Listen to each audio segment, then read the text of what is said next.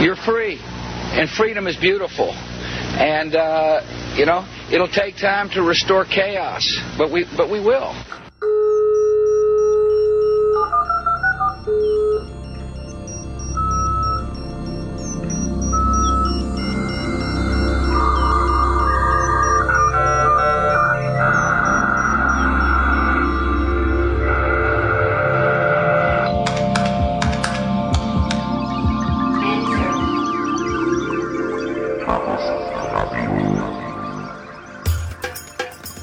Hallo, hier ist Chaos Radio Express, Ausgabe Nummer 22. Unser Thema heute ist Windows Security. Zu Gast ist FX und am Mikrofon, wie gewohnt, Tim Pritlove.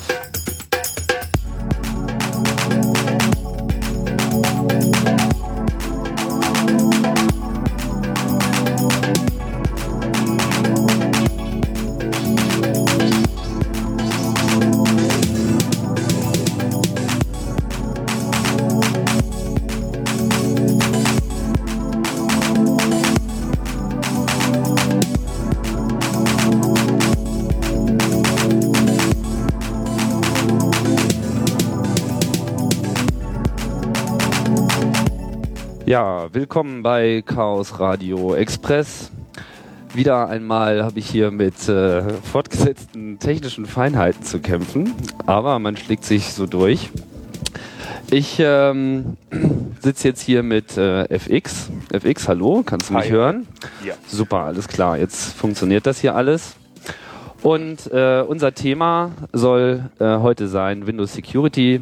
Das ist natürlich ein heißes Thema, schon immer äh, gewesen und vor allem auch in der Öffentlichkeit ähm, mehrfach durchgerollt.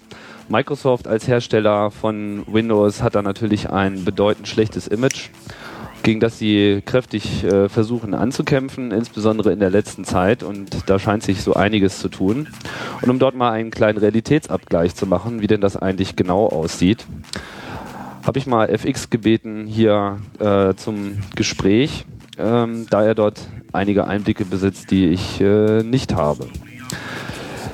Ja, also das hoffe ich doch zumindest. Hast du ein paar Einblicke, FX? Schauen wir. Ja. Ähm, ja, Windows, das Betriebssystem. Die alten Versionen von Microsoft, Windows 95, 98 und so weiter, wie sie heißen, sind nicht gerade besonders dafür bekannt, äh, viel Sicherheit zu bieten. Einerseits schon nicht den Programmen selber. Programme können sich gegenseitig überschreiben und überall reinklinken, wo es nur irgendwie geht, weil allein schon so etwas Simples wie effektiver Speicherschutz selten gefehlt hat. Das hat sich dann Schritt für Schritt von Version zu Version gebessert. Aber auch XP war, nachdem es rauskam, eigentlich von einer ganzen Menge Fehler geplagt.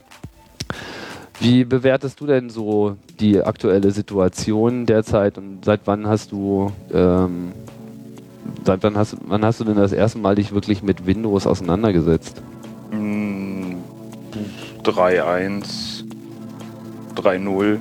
Also schon so ein bisschen länger. Jo. Und in welcher Form? Naja, erstmal anschauen. Also es war, mm, das ist eine ziemlich amüsante Geschichte. Und zwar hat mir ähm, der Z damals das erste Corel Draw gegeben. Und ging um Vektorgrafik und er meinte, du brauchst da halt noch so ein Stück Software, das heißt Windows. Das musst du mit installieren, sonst funktioniert das nicht. Okay. Und das war dann sozusagen mein Grafiktreiber für Draw. Und aber gut, zu dem Zeitpunkt warst du aber ein reiner Anwender. Mhm. Jetzt bist du ja selber eigentlich eher im Security-Business tätig und nimmst solche Systeme auf der niedrigsten Ebene auseinander. Ähm, was war da deine erste Begegnung mit Windows? Ähm, na, das war so die Größenordnung 95, ähm, NT4, sowas. Das war auch sehr lustig. Also Windows ist durchaus nicht ganz unschuldig daran, dass ich mit diesem Security-Kram angefangen habe. Ähm, jetzt will der Moderator hier eine Zigarette von mir haben. Nein, ich will keine Zigarette. Ich möchte, dass du dein Mikrofon einen Zacken näher äh, rannimmst. Wir testen nämlich hier gerade die tollen neuen Headset-Kopfhörer, aber die Einstellung, Findest du das besser? das ist schon viel toller, ja. Gut, das bräuchte hier jetzt noch so einen Zigarettenhalter. Anyway. ähm, ja, das war. Dieses Windows war dann nicht so ganz unschuldig daran, dass ich angefangen habe mit Security zu spielen, weil ich zu der Zeit bei einem ISP gearbeitet habe und dem sind immer die Windows-Kisten abgeschossen worden von Leuten, die das halt lustig fanden. Und ich habe, weil gerade kein anderer da war, die Aufgabe bekommen, rauszufinden, was das Problem ist. Und es stellte sich dann durchaus raus, dass es dieser berühmte Ping of Death war. Also ein Ping mit einem ziemlich großen Payload. Ja, und das war sozusagen der Einstieg in mal gucken, was es da noch so gibt. Da kann ich mich noch dran erinnern. Das war eigentlich so die erste wirkliche Wahrnehmung auch in der Öffentlichkeit, dass so Sicherheitslücken von außen reale Bedrohungen sind. So, dann kommt halt einfach so ein kleines Netzwerkpaket und es schießt die ganze Maschine so komplett in den Bluescreen. Naja gut, das gab es ja schon vorher. Also in der Öffentlichkeit vielleicht, aber ich meine, zu der Zeit gab es ja schon Security-Scanner und so eine Geschichten. Also damals war, wie hieß das Kind, Asmodeus? War ein Security-Scanner, so ein, ein Ultra-Vorläufer ähm, von Nessus. So Port-Scanner, der dann halt noch so ein bisschen Banner-Grabbing gemacht hat und sowas. Das gab's alles eigentlich schon. Also es war nicht mehr so die große News, aber vielleicht in der Öffentlichkeit. Ja, das meine ich. Also Ping, und Death, Ping of Death, das war so der erste Trademark, der es dann halt auch mal wirklich so richtig in die News geschafft hat. Und das war auch einfach zu verstehen. Da kommt ein Paket, es ist einfach nichts anderes als groß und schon äh, geht die Maschine in die Knie. Jo. Und warum war Windows da so anfällig? Was war da der Fehler? Und das ist eine relativ gute Frage, das weiß ich im Detail gar nicht. Also ich vermute mal, das kann man ja relativ einfach ähm, vermuten. Ich denke mal, du brauchst dafür so einen Ping, musst du einen Reply schicken. Und ähm, in dem Reply, das ist der Sinn der Nummer, schickst du halt genau den Payload mit, den du bekommen hast. Das heißt, das, was an dem Ping-Paket dranhing, an dem Echo-Request, musst du halt wieder zurückschicken, damit man auf der anderen Seite gucken kann, ob die Leitung geht. Und wenn diese Payload halt entsprechend groß ist, dann brauchst du halt, naja, du brauchst halt einen Buffer, um das Ding kurz mal zu halten und da das neue Paket zu bauen. Wahrscheinlich, wie so häufig, war der Buffer zu klein. Das heißt, sie haben sich einfach nicht darum gekümmert, dass die Daten, die da auch ankommen, äh, auch wirklich reinpassen, weil normalerweise passiert das halt Standard-Ping nicht, ist ne? halt 64 bei Payload und wenn du halt 64K reinpackst, ist halt genau. einiges mehr. Wie kommen die anderen überhaupt da drauf, solche Daten zu schicken? Genau, und dam- damit hat aber so ein gewisses Erwachen eingesetzt. Das war ja schon äh, festzustellen. Aber die Maschinen waren natürlich dann erstmal angreifbar. Ja, naja, das Hauptproblem beim, bei dem Windows-Zeug eigentlich immer, also nee, nicht immer, aber in, dem, in der Zeit, ähm, so als das gerade richtig losging, war eigentlich Default-Konfiguration. Also du konntest die Dinger schon zuziehen und ja, halt die ganze Default-Konfiguration so umbiegen, dass man da erstmal so mit, mit Standard-Browser-Tools nicht mehr rangekommen ist. Aber das war halt das Hauptproblem, dass sie halt wirklich eine reine Convenience-Software gebaut haben und die halt so geschippt haben. Und das ist halt das Betriebssystem. Und wenn das Ding installierst, dann hat halt jeder Zugriff auf alle Files von C runter und jeder hat irgendwie Zugriff auf die Shares und tralala. Und Security kam halt zum Beispiel in diesen MCSE-Zertifizierungen, kam Sicherheit fast gar nicht vor. Also MCSE, das ist dieser, dieses Ausbildungsprogramm von Microsoft. Na, das ist eine von vielen Zertifizierungen, die es bei Microsoft gibt. Genau, aber, aber die halt bekannteste, ne? Eine, die bekannteste hat halt auch sehr viele Spaßnamen bekommen, so Mausclicking, Setup Engineer. Ähm, ja, und das, das durfte ich auch mal genießen für NT4. Ein solches Training und so eine Zertifizierung und da ist halt Security kommt da drin nicht vor. Ja. Also das heißt, das ist auch nicht ganz richtig, wenn es dann so um die Domain-Konzepte geht und sowas. Dann schaut man da schon ein bisschen drauf, aber auch mehr in der Größenordnung, wie baut man das so, dass man es managen kann und nicht, wie macht man es denn sicher. Jetzt reden wir ja so von Ping of Death, das waren aber noch äh, die Windows 98 Zeiten oder betraf das in dem Moment schon? Nee, nee, das war andere NT4. Systeme? Das war schon NT4.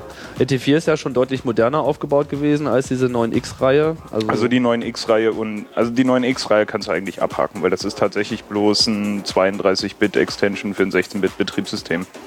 Ähm, die hat ähm, die Geschichte mit dem Protected Mode, also Speicherschutz zwischen Applikationen, wirklich nur dafür verwendet, damit sie Programme laden kann, die größer als 640 KB sind. Also es war nicht wirklich ein Security-Feature in any way. aber NT ist ja schon deutlich moderner aufgebaut gewesen im Vergleich dazu. Aber war trotzdem angreifbar. Ja, NT ist ähm, vom Design her extrem cool eigentlich. Ähm, das Problem war, glaube ich, eher, naja, erstmal so ein IP-Stack ist ja noch was anderes als der Kernel. Und NT war eigentlich mehr der Fokus auf ein neues Kernel-Design, was halt so ein bisschen beyond Unix geht. Ähm, höhere Granularität in verschiedenen Bereichen erlaubt und so weiter. Und ich denke mal, dass wir bei dem Kernel ähm, relativ viel Gutes gemacht haben. Also was man so heute von dem Kernel sieht, der ja eigentlich immer noch ein NT-Kernel ist, ähm, ist schon extrem anständig.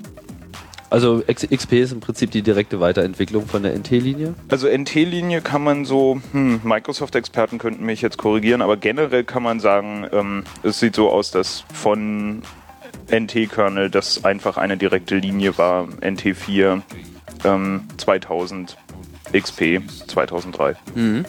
Aber die Security-Probleme sind ja geblieben. Also NT hatte schon seine Probleme, 2000 hatte seine Probleme. Oder siehst du da schon... Da muss man unterscheiden, was kaputt war. Ja. Also bei NT ist es definitiv so, dass es noch reichlich Probleme hatte, schlicht und ergreifend, weil Microsoft sich auch noch nicht um Security in dem großen Maße gekümmert hat, wie sie das heute tun. Mhm. Die 2000er Geschichte, da ist es so, dass ähm, auf der Kernel-Seite extrem wenige Verwundbarkeiten waren. Also die haben halt wirklich von unten angefangen und haben halt erstmal den Kernel zugezogen und sichergestellt, dass der macht, was er soll. Weil m, klar, wenn dir das Ding auf die Füße fällt, dann hast du halt vollständig verloren. Ähm, und dann ein Stück weit weiter. Also bei NT und 2000 ist es halt durchaus so, dass der Internet Information Server zum Beispiel ein größeres Einfalltor ist. Die Geschichte ist aber natürlich, das ist ein Dienst, der auf dem NT oben drauf läuft, also auf dem Kernel oben drauf läuft. Ähm, und da sind dann halt in so Windows 2000 sind halt die Dienste die großen Angriffsflächen geworden. Für den latest IIS, den wir im Moment haben, also Internet Information Server, für den Webserver, gibt es noch keine anständigen Angriffe und den gibt es schon eine Weile. Das der heißt, jetzt unter XP... na, der jetzt ähm, Ist der serienmäßig, IIS wo ist der 6, serienmäßig dabei? Ähm, 2000, XP und 2003. Also die Server-Variante. Genau. So, und den ja, hat bis jetzt noch keiner kaputt bekommen. Aha. Also die ziehen die Sachen so langsam von unten nach oben zurecht. Wann, wann, wann denkst du, hat denn dann so das Umdenken eingesetzt bei, bei Microsoft? Ja, das ist eine schwere Frage. Also Pi mal Daumen. Ich denke mal, also der, der Hauptdruck waren tatsächlich die ganzen Wurmgeschichten. Also als die Leute dann anfingen, Würmer zu schreiben, weil das ist wirklich ekelhaft. Das geht dann immer voll durch die News und alle Leute haben einen Arsch voll Ärger damit und es ist ein Riesenaufwand, irgendwie das wieder sauber zu machen und dann müssen alle patchen und Also die Programme, die sich nicht nur in ein System reinfressen, sondern von dort auch gleich weiter verteilen. die Würmer waren halt das Problem, weil die waren halt echt ein PR-Super-GAU für Microsoft. Und ich glaube, da waren sie schon dabei, sich das anzugucken, aber dann haben sie ähm, angefangen, die richtigen Leute zu fragen. Sie haben halt ähm, von dem, was ich mitbekomme, also man kriegt ja nicht alles mit, ne? Klar. Das ist ein Riesenunternehmen und die erzählen einem ja auch nicht alles. ähm, aber von dem, was ich mitbekommen habe, haben sie dann tatsächlich angefangen, ähm, den Weg zu gehen, dass sie sagen, wir holen uns jetzt erstmal Leute rein, die wissen, wovon sie reden. Also sie haben sich dann erstmal Security-Leute reingeholt von außen und haben die angestellt, haben die gut bezahlt und gefragt, was müssen wir denn jetzt machen? Und dann mussten diese Security-Leute sozusagen diesen ganzen Konzern Microsoft überzeugen, dass Security wichtig ist. Ähm, einerseits haben sie das natürlich erstmal nach oben gemacht, dann gab es diesen berühmten Security-Push von Billy, wo alle gelacht haben, als er gesagt hat, wir machen jetzt unser Zeug sicher. Aber das meinte der durchaus ernst. Und ähm, dann mussten sie halt sozusagen die ganze Organisation erstmal überzeugen, dass das gut und wichtig ist. Und das hat echt eine ganze Weile gedauert. Hm. Jetzt haben sie es so weit hingekriegt, dass sie sich auf die echte Arbeit konzentrieren können. Also ich würde mal über den Daumen sagen, so vielleicht seit fünf Jahren machen sie das. Wobei sie jetzt in den letzten fünf Jahren, zumindest in der Öffentlichkeit, noch nicht so sehr viel davon gehabt haben, was ihr Image betrifft. Nee, jetzt fangen sie an rauszugehen. Also so in den letzten, im letzten anderthalb Jahren sind sie angefangen rauszugehen und zu sagen, hier passt auf, wir haben was gemacht. Und ja, so geht das jetzt halt los. Rausgehen heißt, sie sprechen auch ganz äh, explizit jetzt die Security-Szene an oder ähm, Na, sie machen auch durchaus PR damit. Also ich meine, man muss ja zum Beispiel, wenn man sich überlegt, dass sie jetzt mittlerweile in ihren Compilern Sicherheitsfeature mitliefern. In dem im 2003er ähm, Visual Studio haben sie angefangen, Stack Canaries mitzuliefern. Das ist halt ein Sicherheitsmechanismus, der für Stack Buffer Overflow Protection da ist, ähm, der tatsächlich auch funktioniert. Mm. Und dann jetzt mit dem neuen Compiler, der mit dem 2005er Visual Studio rausgeliefert wurde, haben sie die Tools, die sie extrem teuer eingekauft haben. Also sie haben Companies gekauft, die so ähm, Code Validation Tools bauen. Haben die ganze Company gekauft, haben die Technologie eingegliedert in ihren eigenen Produktionsprozess und haben damit sehr große Erfolge gehabt, weil der Code wird einfach automatisch beim Compilen schon mal gecheckt, ob er einen bestimmten Satz von Fehlerquellen hat und dem Programmierer wird das halt direkt vorgeworfen. Mhm. Und was sie jetzt machen ist, diese also die, verhin die verhindern nicht richtig automatisch was, aber sie geben zumindest Warnungen raus und, und Fehler raus? Was ja, was ja sehr viel besser ist. Also es ist ungefähr so wie ein höheres Warning-Level bei einem Compiler. Also du kannst einem Compiler sagen, irgendwie compiles, wenn du es irgendwie hinkriegst oder was die Standardeinstellung und die sinnvolle Einstellung ist. Du kannst sagen, lieber Compiler, wenn dir irgendwas komisch vorkommt, ja dann sag mir mal Bescheid. Mhm. Und dann sagt der Compiler halt, hier hast du eine Variable nicht initialisiert und da hast du irgendwie implizit Cast gemacht, der nicht so sauber aussieht und so eine Geschichten. Und genau in diesem Prozess integrierst du solche Code-Checking-Tools. Das haben sie tatsächlich gemacht, haben das bei ihren eigenen Leuten halt durchgebracht, ähm, so dass das halt für die eigene Software verwendet wird. Und jetzt gehen sie daher und shippen das mit ihrem Compiler, sodass die Leute, die Applikationen auf Windows bauen, halt auch von dieser erhöhten Sicherheit und den erhöhten Sicherheitsprüfungen eigentlich profitieren. Das ist ähm, sehr interessant, weil eigentlich hätte man schon gedacht, dass sie diese Technologie weiterentwickeln und schön für sich behalten, weil das ist nicht etwas, was man an jeder Ecke kaufen kann. Mhm. Aber sie machen das tatsächlich public.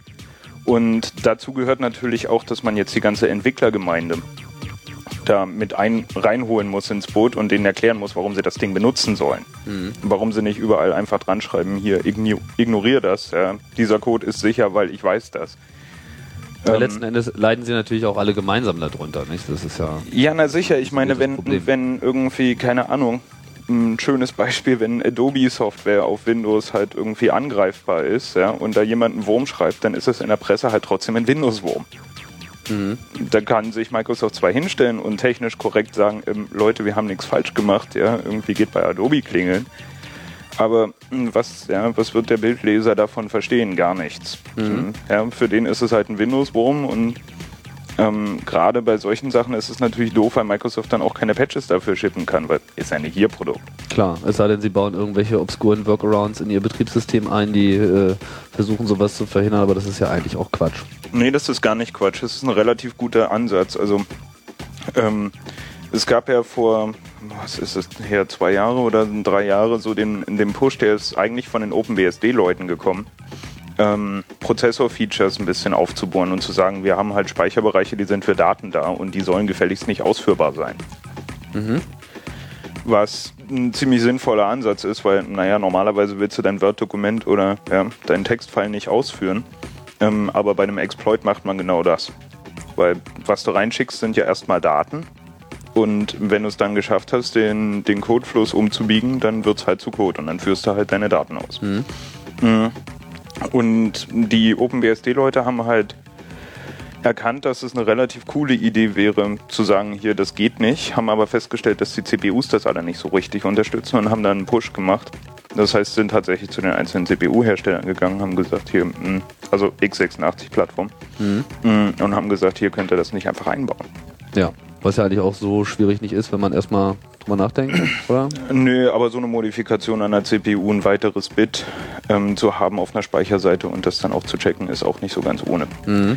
Ähm, Microsoft hat das dann aufgenommen und ähm, unterstützt. Hat, Moment, hat das auch stattgefunden? Also das hat stattgefunden. Ab welcher Prozessorgeneration sind dann solche Features mit dabei? Na, das ist das sogenannte NX-Bit hier. Mein Pentium 4 hat das, ähm, die AMD-Kisten haben das. Okay, also schon seit einiger Zeit. Schon einiger Zeit, ja. Also moderne CPUs, das, was du heute im Laden kaufst. Aber dann muss das Betriebssystem das auch nutzen. So, und da kommt genau der Punkt. Die BSD-Leute haben das natürlich für ihre eigenen Geschichten sich ausgedacht und ähm, MS hat das halt aufgegriffen und hat das jetzt auch. Und mit dem XPSP2 hast du halt genau diese, im Deutschen heißt es so schön, Datenausführungsverhinderung. Das ist so ein Wort. Ist auch unglaublich. Mhm. Super. Klingt ist wie so eine neue Gesetzesinitiative des Bundestags. Genau. Ist auch unglaublich schwer zu finden, wenn man nicht weiß, wonach man sucht. Aha. Mhm. Aber man muss es nicht erst einschalten, sondern es ist einfach da. Man muss es nicht erst einschalten. Es ist ähm, standardmäßig enabled für ähm, Sie nennen es bestimmte Windows-Programme. Ich habe versucht herauszufinden, was das ist, aber auch nur mit den Onboard-Mitteln. So aus Spaß. Ich wollte einfach mal wissen, ob Sie es irgendwo auf einer Installation Windows ohne Internetzugang dokumentiert haben, welche Programme das denn so wären. Hm, steht nicht da. Man kann es aber auch anmachen für alle Programme. Das, äh, was, was heißt das? Also man, ich, ich kann als äh, mit meinem installierten Rechner es einschalten und da gibt es irgendwo eine, eine, eine Box, die ich anklicken muss und dann ist das so? Genau so sieht das aus. Ah, okay. Warum ist das nicht sowieso an? Das ist sowieso an, aber das Problem ist natürlich, wenn sie das für andere Programme als ihre eigenen machen, dann ähm, laufen sie in etwas, was ähm, Kompatibilitätsissues heißt.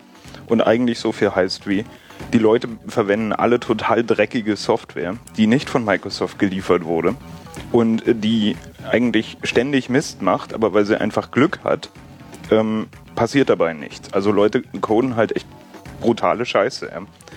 Ich gebe ein Beispiel, du nimmst ein Stück Software und schreibst einen Plugin-Mechanismus. Nun kann man das sinnvoll bauen oder nun kann man einfach dahergehen und sagen, na, ich lade dieses File, kopiere das hier in diesen großen Speicherbereich und ähm, calle dann diesen Speicherbereich als Code. Da würde so eine Datenausführungsverhinderung natürlich sagen, du spinnst wohl. Das geht nicht und würde dein Programm sofort beenden, weil was anderes kann sie nicht tun. Sie kann ja nicht analysieren, ist das jetzt ein Angriff oder nicht. Ja? Sondern kann halt nur einfach einfach mit einem großen Hammer draufhauen und sagen, aus, vorbei und das Programm umbringen. Und dann rennen Microsoft irgendwie die Leute die Tür ein und sagen, äh, meine Software läuft nicht mehr. Und deswegen haben sie es defaultmäßig nur für ihren eigenen Scheiß an. Das heißt, ich muss es für jedes einzelne Programm einschalten. Nein, du kannst sagen, nur für Microsoft Geraffel oder für alle meine Programme, die ich ausführe, außer folgende. Okay, und welche Art von Programm wird dann wahrscheinlich Probleme haben? Alles. Alles. Aber jetzt vor, wann war das? Gestern kam irgendwie die News raus von der Black Hat, dass sich ein paar Jungs diese Skype äh, mal ein bisschen genauer angeschaut haben. Ich weiß nicht, ob das schon an dir vorbeigerauscht ist, wahrscheinlich. Ich war auf der Black Hat. ah ja, hast du den Ich habe Vortrag den gesehen? Vortrag gesehen, ja. Und äh, was hältst du davon? Also, ich, äh, um vielleicht mal vorwegzugreifen, warum ich das erwähne, also wenn ich es richtig gesehen habe, haben die Skype-Leute versuchen, so ein bisschen äh, das Re-Engineering ihrer Software auch aktiv zu unterbinden in ihrer Ein bisschen Software. ist gut, ja. Äh, indem Ja. sie halt auch selber Programmcode erst zur Laufzeit äh, auspacken. Benutzen die dann im Prinzip diese Methode mit, äh, wir schreiben uns mal selbst in Daten und führen uns dort aus? Mhm. Das heißt, man könnte an der Stelle Skype zum Beispiel grundsätzlich nicht, verhi- nicht verwenden? Ähm, könnte man schon, aber man hat halt diese Sicherungsmechanismen dann für Skype nicht. Aber kann man es nur für Skype ausschalten? Ja. Ach so, okay. Also das ist Das so eine, so ja, eine, du Liste, eine Liste von Programmen dieses Programm ja dieses Programm nein. Nein, du kannst einfach Exceptions deklarieren. Das ist wie bei einer Firewall. Du kannst sagen, irgendwie alle müssen sich anständig benehmen, außer das Skype, weil das funktioniert sonst nicht.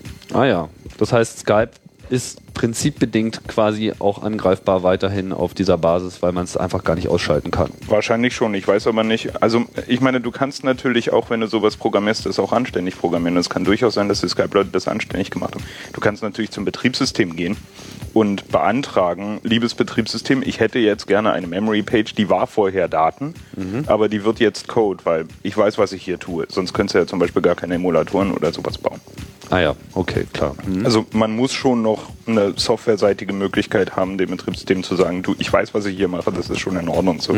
Das ist jetzt kein Angriff, das können die genauso gut gemacht haben. Okay, aber das ist dann äh, natürlich auch wiederum eine Methode, die auch ein potenzieller Angreifer verwenden könnte. Oder schließt, kann man das ausschließen? Nein, kann man nicht ausschließen. Natürlich würde ein potenzieller Angreifer das tun und es wäre ja schade, wenn die das Problem für immer gelöst hätten. Da spricht der Sportler.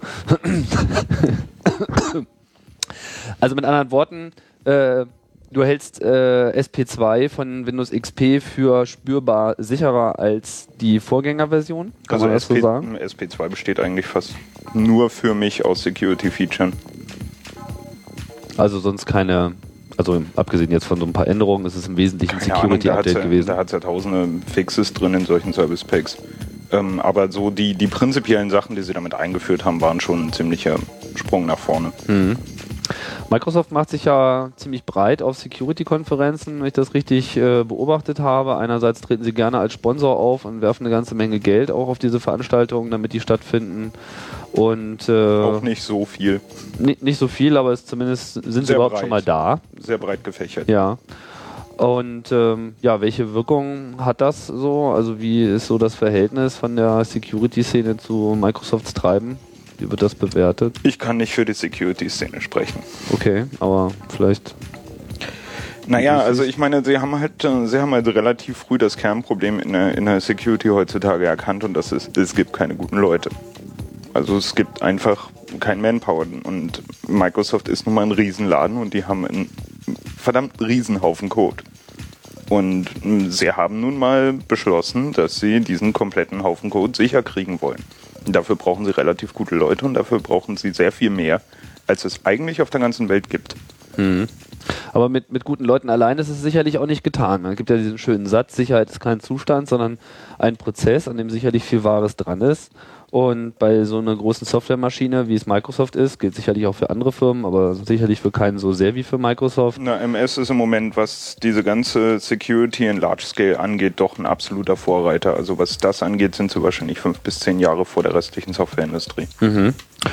Und, meine, und wie gehen Sie da vor? Ich meine, wir haben es jetzt schon, du hast ja schon erwähnt, den, der Compiler, das ist ja schon ein, da, da packen Sie das Problem ja schon mal ziemlich an der, vielleicht nicht an der Wurzel, aber auf jeden Fall im Wurzelbereich an. Also Nein, da, sie packen Code genau entsteht. alle, sie packen genau alle Wurzeln an. Also mal sehen, ob ich das vollständig zusammenkriege.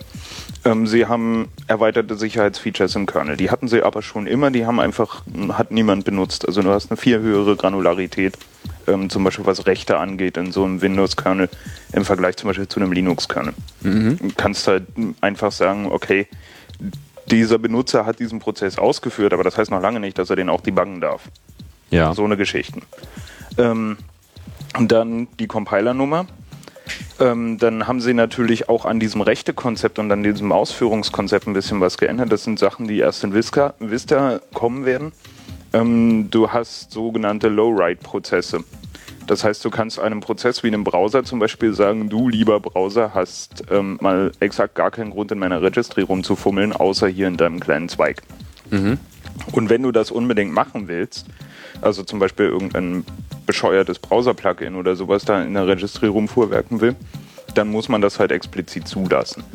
Das ist aber auch nicht so gebaut, also ich meine, es ist auch alles nicht so ganz einfach, weil du kannst ja dann auch nicht ständig den User mit Pop-ups nerven. Genau, und der sagt sowieso immer ja. Genau. Oder, naja, oder ist halt total genervt. Also, das bringt's halt nicht. Ähm, das kann man schon alles relativ cool tunen. Aber es geht halt vor allem um die, um die Benutzungsszenarien, die sie nun mal haben. Und die, die kannst du nicht ändern. Ja, so wie die ganzen Leute, die sich einen SUSE im Laden kaufen und dann irgendwie als Root auf ihrer Kiste rumtouren. Und das Einzige, was ein Linux machen kann, ist halt eine große rote Bombe im Hintergrund hinmalen und sagen, äh, ähm, solltest du hier eigentlich nicht. Und naja, die machen den Browser auf und dann sehen sie halt den Hintergrund nicht mehr. Mm, Das Problem haben die auf der Microsoft-Seite ja genauso. Es gibt einfach Situationen, ja, du administrierst eine Kiste, bist natürlich als, als administrativer User angemeldet, weil es macht überhaupt keinen Sinn, das irgendwie als jemand anders zu machen.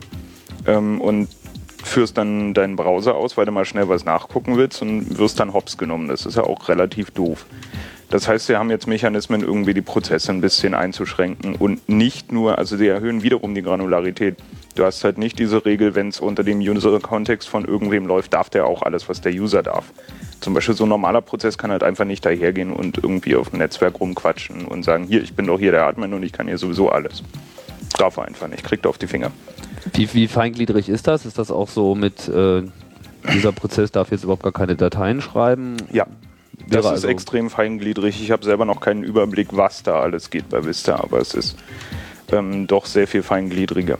Dann haben sie ähm, auf der Codesicherheitsseite einerseits ähm, für den normalen, also den nennen sie mittlerweile Native Code oder Unmanaged Code, ähm, halt die Geschichte. Auf der anderen Seite haben sie natürlich .NET gebaut. Und .NET ist einfach mal im Moment die sicherste ähm, Runtime-Umgebung, die wir so auf gängigen Betriebssystemplattformen haben.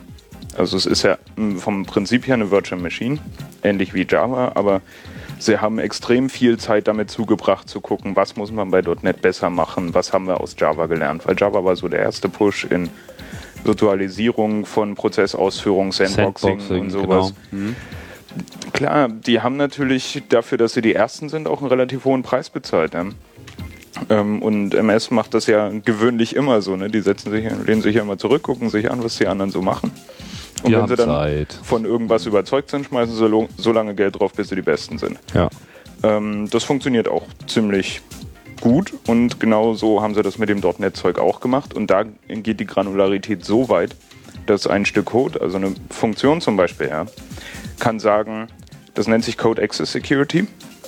Ähm, diese Funktion kann zum Beispiel sagen, ähm, wer mich aufruft, muss folgende Rechte haben. Und das heißt, die Funktion kann zum Beispiel sagen, ich kann nur von einem Stück Software irgendwo aufgerufen werden, was folgende administrative Rechte seine eigen nennt. Und das kann es den kompletten Call-Stack hochmachen. Das kostet natürlich ein bisschen Performance, das heißt, das macht man nicht ständig, aber es geht. Das heißt, du kannst in dieser Funktion sozusagen als Entwickler sagen, wer diese Funktion aufruft, muss irgendwie ja, in dem und dem Kontext laufen oder die und die Rechte haben oder sowas. Und dich dann nie wieder darum kümmern. Das heißt, heutzutage musst du das ja in einem Prozess machen. Ja? Der Prozess muss halt gucken, hat der User die ganzen Rechte, bla bla bla. Und dann die ganzen Funktionen ausführen. Oder du hast halt dann irgendwann mittendrin so ein Permission Denied Pop-up. Weil das jemand halt vorher Genau. nicht gemacht Und dann hat. von dem Programmierer halt in einem Design, wo man es nicht versteht. Genau. Genau. Und weiß der Geier, ob es überhaupt richtig programmiert wurde. Hm.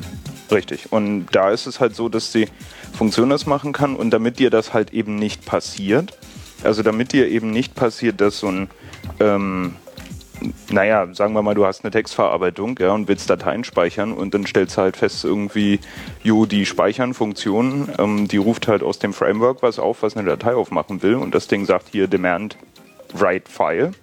Ähm, und ja, deine Software hat halt irgendwie diesen Demand nicht erfüllt und jetzt kannst du deinen Scheiß nicht speichern. ist natürlich auch kacke. Das heißt, man kann das schon irgendwie in dem Programm, in dem Code dann ähm, ansagen. Beim Compilen, also für die Assembly kann man sagen, hier folgende Funktionen haben folgende Demands und sowas. Also es ist eigentlich schon eine ziemlich vollständige Geschichte und dann machen sie natürlich intern viel. Also wie du schon gesagt hast, kein Zustand, sondern ein Prozess. Und was macht man? Man fängt natürlich an und überlegt sich, okay, wie entwickelt man denn Software richtig?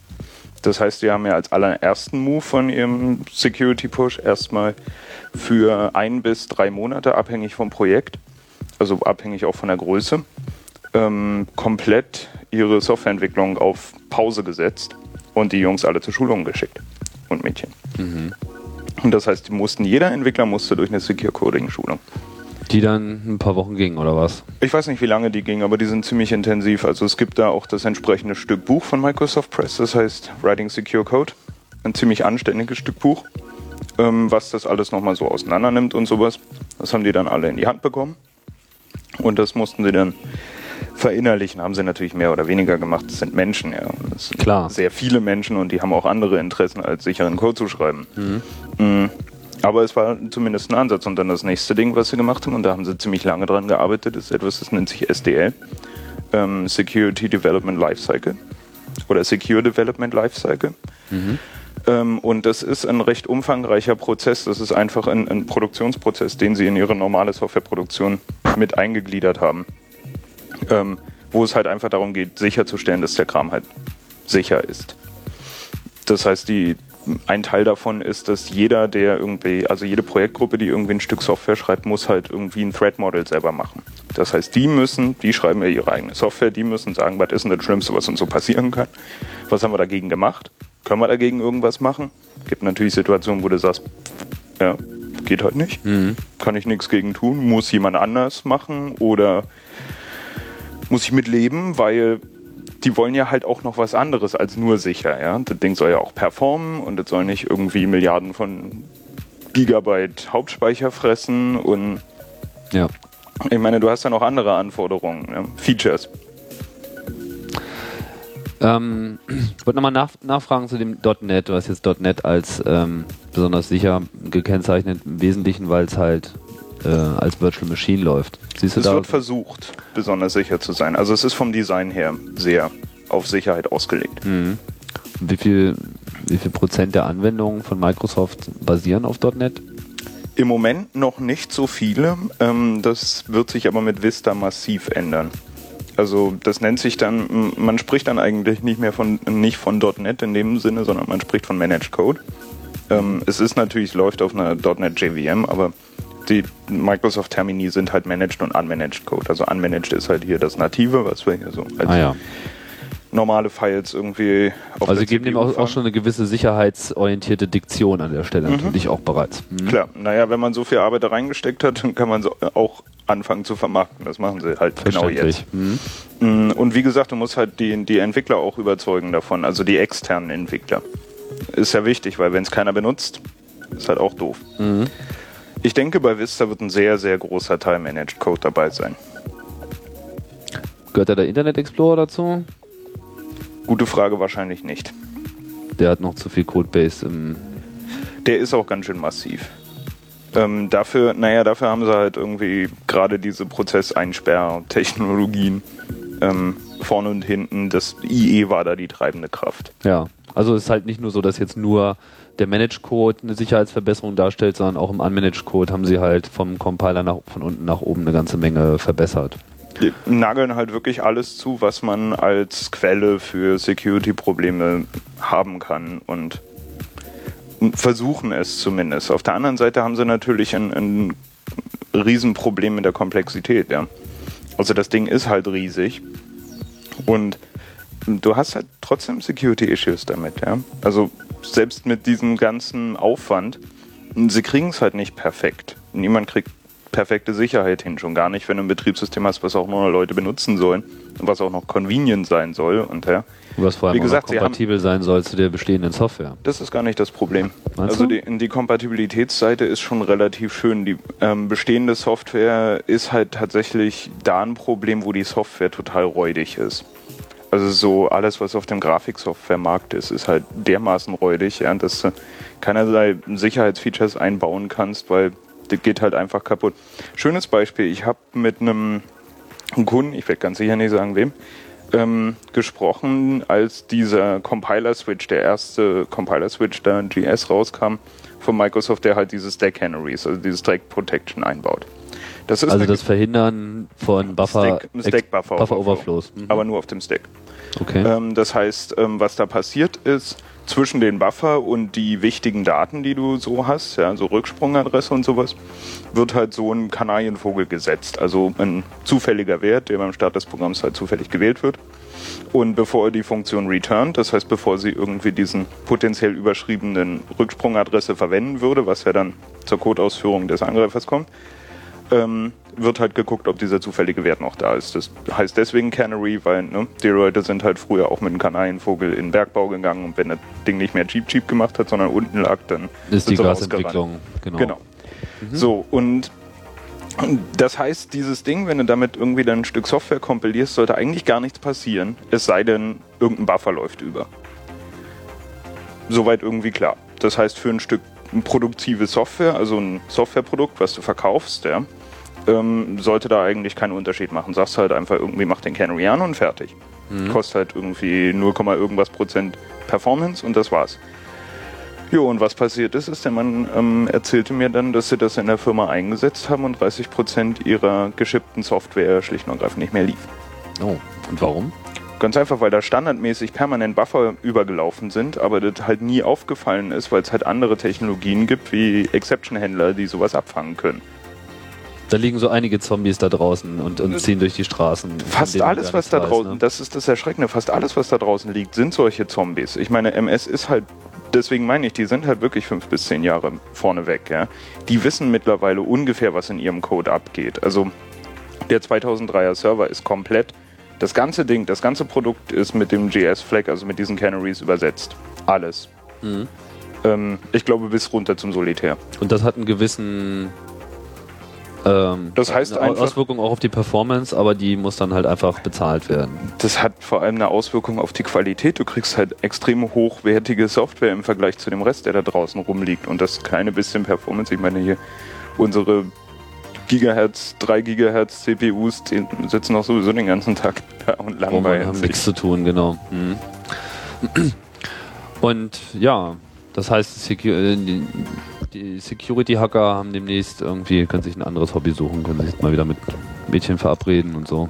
Nee, ähm, wie gesagt, also ich meine, das, der, der Rest ist halt noch so schrecklich. Das heißt, ähm, es ist halt nicht mehr der komplette Softwaremarkt, den man hacken kann, sondern der komplette Softwaremarkt minus Microsoft. Hm, ist jetzt nicht so langweilig, weil es läuft dermaßen viel Kram auf Windows, ähm, dass ähm, auch natürlich ein Windows-System weiterhin angreifen kannst. Also es gibt natürlich auch Exploits, die um Data Execution Prevention drumherum kommen. Diese Datenausführungsverhinderung. Ähm, Verordnungsgesetz. genau.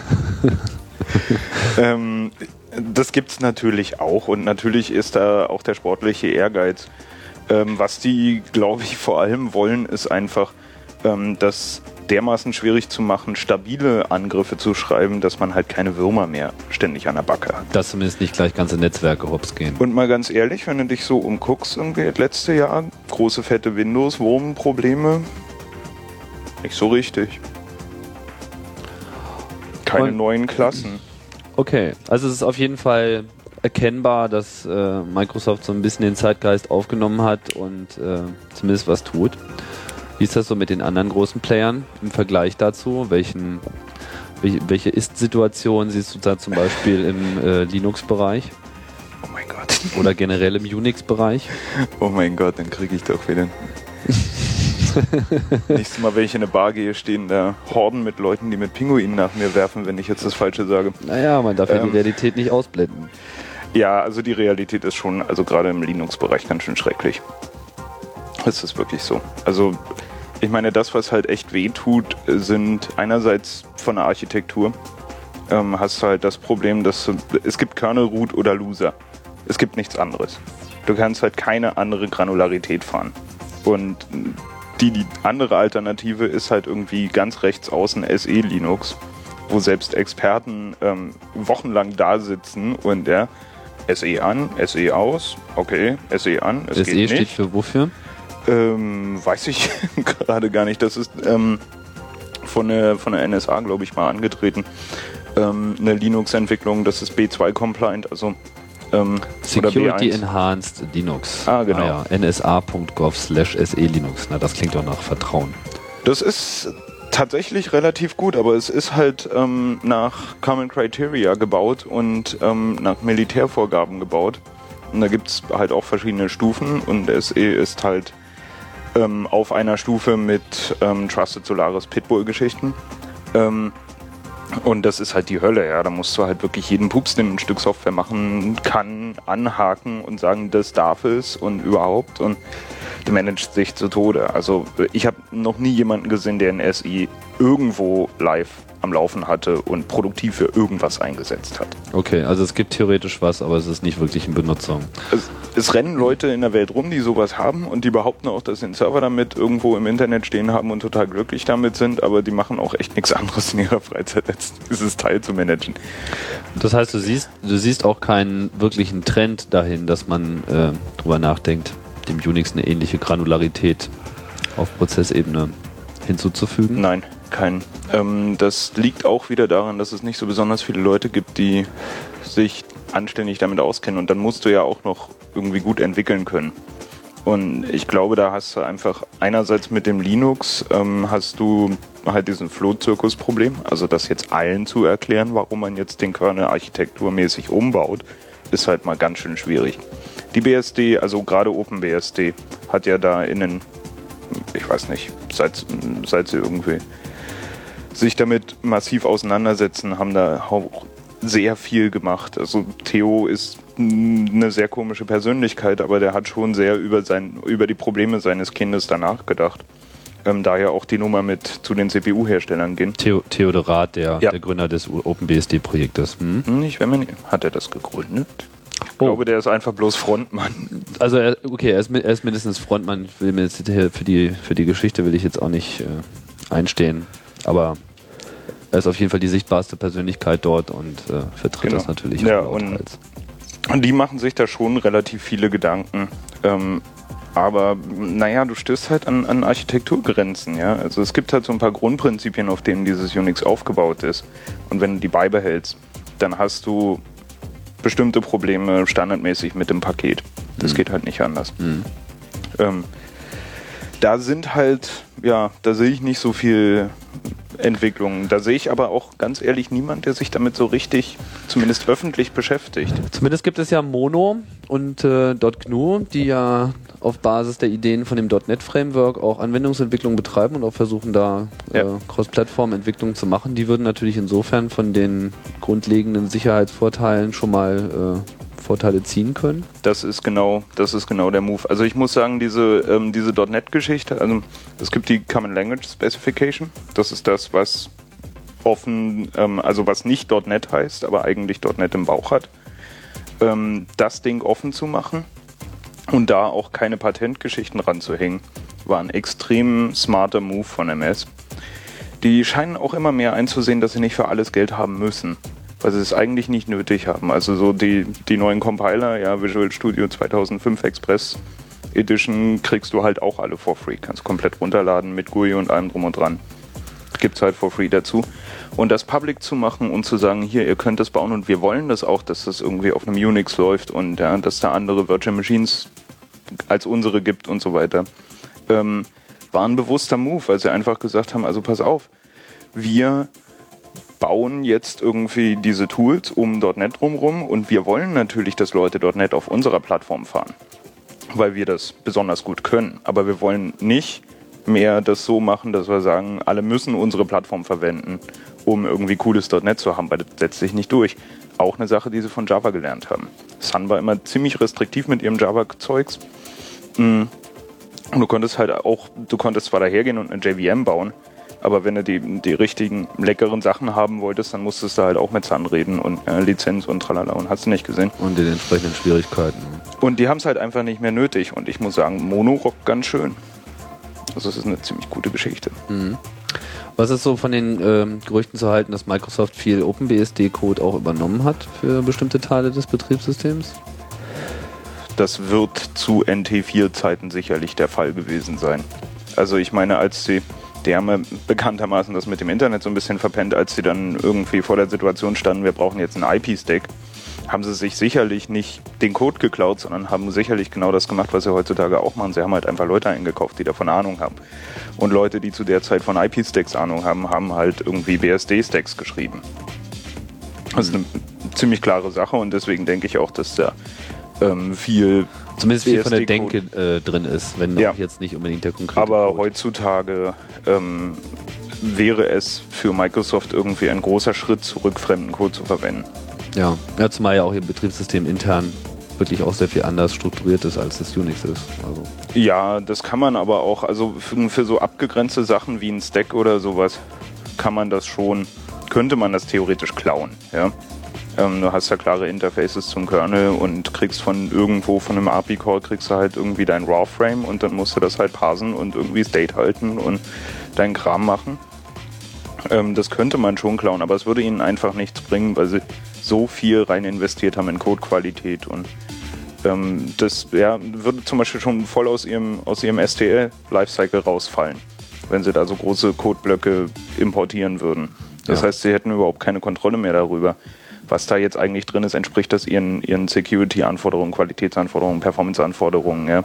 Die könnten die Performance nicht anständig messen, weil sie nicht wissen, wie der Code sich verhält und so weiter. Das machen die einfach nicht mehr. okay, ich denke, da haben wir jetzt mal diese Themenwelt ganz gut aufgerollt. Fällt dir noch irgendwas ein, was man zu dem Thema noch ähm, unbedingt sagen müsste? Naja, das klingt ja jetzt vielleicht alle so, als wenn irgendwie ähm, Microsoft die Ultra Fortress baut. Ähm, sie geben sich schon Mühe. Aber das, ähm, das Ziel ist natürlich bei denen auch keine perfekte Sicherheit. Das Ziel ist halt irgendwie die Hauptschwachstellen zuzudrehen. Ähm, und äh, sie laufen jetzt halt in neue Probleme rein. Und das wird, was das Hacken angeht, schon sehr interessant. Also Was siehst du da im Wesentlichen? na, ein Problem ist zum Beispiel, ähm, was ich sehe, wo ich noch nicht weiß, ähm, wie sich das etablieren wird. Also ähm, die ganzen Features müssen natürlich benutzt werden. Also diese Hochgranularität im Kernel zum Beispiel gab es schon in NT4. Gab es schon Security Tokens, konnte schon alles Mögliche machen, hat nie jemand benutzt. Ähm, wenn du dir jetzt anguckst, irgendwie ASP.NET zum Beispiel, was so auf gehosteten Webseiten oder so läuft, ähm, gibt Also das ist im Prinzip ist das .NET für Webserver-Seiten, für Webanwendungen. genau für ASP, also Active Server Pages. Hat aber nichts mit .NET zu tun, sondern heißt Doch, doch, doch, doch. Das Okay. ist schon Virtual Machine und so weiter. Okay. Ähm, Gab es eine Survey von ähm, einem Griechen, dessen Namen ich leider immer vergesse, ähm, der sich mit, ähm, also der gehört zu dieser OWASP, also Web Application Security Gruppen, ähm, und macht halt OWASP.net und der hat eine Survey gemacht und hat geguckt, wo denn die ähm, sinnvollen Security-Features eingesetzt werden bei großen Hostern. Dann stellt sich raus, unsere ähm, oft gescholtene 1 und 1 war global die einzige Bude, die das komplett richtig implementiert hat. Ähm, da ist halt das Problem, ja. Also man muss diese Features einerseits kennen, andererseits richtig einsetzen. Dazu brauchst du gutes Personal, was schwer zu finden ist. und du musst den natürlich auch managen können. Ähm, und so eine Sachen wie Code Access Security, wenn jetzt jede Funktion ihre eigenen Ansprüche an Rechte stellen kann, überleg mal, wie viele Funktionen so ein normales, anständiges Stück Software hat. Die ganzen Abhängigkeiten dazu sehen, das überhaupt zu managen, ja, überhaupt um sich das anzugucken und zu sagen, okay, welche Rechte braucht denn jetzt das ganze Stück Programm hier eigentlich, um zu laufen, ja? Dann muss er entweder automatische Codeanalyse machen, vollständige, und, und gucken, ja, wo sagt denn hier jemand Demand? Oder ähm, Kann und man- dann kriegst du eine riesen Liste raus oder sowas. Kann man die Programme nicht in so einem, in so einem Learning-Modus äh, laufen lassen, wenn man sie entwickelt, sodass man immer, wenn ihm ein Recht fehlt, dass man dann sagt, ja, okay, Dafür gibt es aber noch keine Tools, die ich se- gesehen hätte. Also, Also, ich möchte nicht so Pop-up ausschließen. mit, das Programm will jetzt auf Datei schreiben, darf es Doch, ab doch, jetzt das Dateien Pop-up schreiben? das Pop gibt es schon, aber wenn du 30.000 Funktionen hast, ähm, wie viele Pop-ups willst du wegklicken, bis du das Ding released? Also ist halt auch so eine Geschichte. Ja? Die Leute haben natürlich weiterhin ihre Software-Release-Cycle und sowas. Ähm, das geht halt nicht Mhm. so ohne weiteres. Und das zu managen wird ziemlich schwierig und die ähm, Angriffe werden wahrscheinlich einfach auf höheren Leveln passieren. Und sich vielleicht auch mehr auf die Endanwendungen konzentrieren. Ich meine, das ist ja eh schon zu sehen, dass Das eigentlich ist die ganzen Angriffe, die Ja. heute wirklich richtig stressen, das ist äh, PHP als Einfallstor. Ich kenne fast keine PHP-Anwendung, die nicht jede Woche mit neuen Security-Fixes daherkommt. Weil es halt einfach an der Stelle überhaupt gar kein Verständnis für sicherheitsorientiertes Programmieren gibt. Richtig. Aber das ist genau das Problem. Also sie versuchen, ähm, du kannst halt irgendwie Leute, ähm, es gibt diesen, diesen schönen ähm, Sozialdarwinismus oder, ähm, nee, nicht Sozialdarwinismus, wie heißt denn das?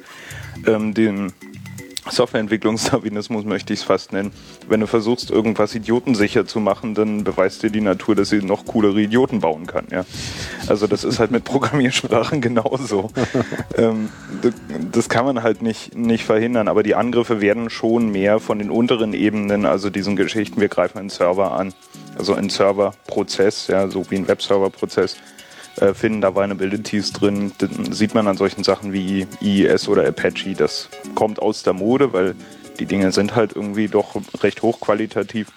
So ein Stück Browser ist ein Monster an Code und er kriegt wahrscheinlich jede Woche ein neues Feature, wenn du ein fleißiger Plugin-Installierer bist. Da hast du natürlich dann deine Probleme sofort mit installiert. Also den Trend sieht man ähm, auch an den Vulnerability Reporting Zahlen. Ähm, so was pro Jahr reportet wird, wenn man sich das so mal in einer, in einer Grafik anschaut, ist sehr interessant. Also da geht's dann ab 2002 halt massiv von den Servern weg auf ähm, sogenannte Non-Server-Anwendungen, also Client-Anwendungen. Was ja auch noch so eine Bedrohung im Netz darstellt, sind diese ganzen Bot-Netzwerke, die ja für einen Großteil des Spam-Versandes und äh, was weiß ich für äh, Angriffe noch alle zuständig sind. Glaubst du, dass da jetzt mit neuen OS-Releases von Microsoft zumindest ein bisschen Einhalt geboten werden kann? Na, das ist ein bisschen schwierig, weil ich meine, die Geschichte ist, wenn du als Angreifer irgendwo einen Fuß drin hast, dann hast du den drin. Also stell dir mal ein größeres Unternehmensnetz vor. Oder ein, ein Data Center, ja. Ähm, das sind ja so beliebte Angriffsziele. Gerade für Botnets, weil die sind anständig angebunden. Ja, das sind Rechner, wo nicht jeden Tag jemand dran sitzt. Die machen, wenn die weiter ihre Arbeit machen, guckt die Dinger nie wieder jemand an, ja. Ähm, und ähm, wenn die natürlich irgendwie eine Kiste nach der anderen irgendwie auf einen Vista oder 2003er Server ziehen, ja, mm, dann ist natürlich trotzdem so, dass die, die Benutzer, die es auf diesen Systemen gibt, natürlich in der, in der Domain drin hängen. Und ähm, der, der Angreifer sowieso schon lange Domain-Admin ist. Das heißt, er hat mit einem Klick irgendwie seinen Bot da auch wieder drauf installiert. Und Da wäre ich mir nicht so sicher, dass das direkt sichtbare Auswirkungen hat. Es wird sicherlich Auswirkungen haben auf die Neuinfektionen. Okay, es bleibt spannend. Das auf jeden Fall. Ja. Tja, äh, FX, vielen Dank für den, für den Einblick. Ich denke, jetzt haben wir es auch äh, umfassend behandelt. Und damit äh, endet Chaos Radio Express, Ausgabe Nummer 22. Wenn ihr Fragen, Hinweise und sonstige Kommentare habt zu der Sendung, dann freuen wir uns wie immer über E-Mail an chaosradio.ccc.de oder vielleicht auch einen Audiokommentar gleich mit in die Mail reinschmeißen. Und äh, wenn ihr wollt, könnt ihr auch unsere Telefonnummer benutzen 01801 99 33 22 99 55. Auch das erreicht uns und wir freuen uns über jedes Feedback. Ansonsten sagen wir erstmal Tschüss. Tschüss. Und äh, bis bald auf diesem Kanal.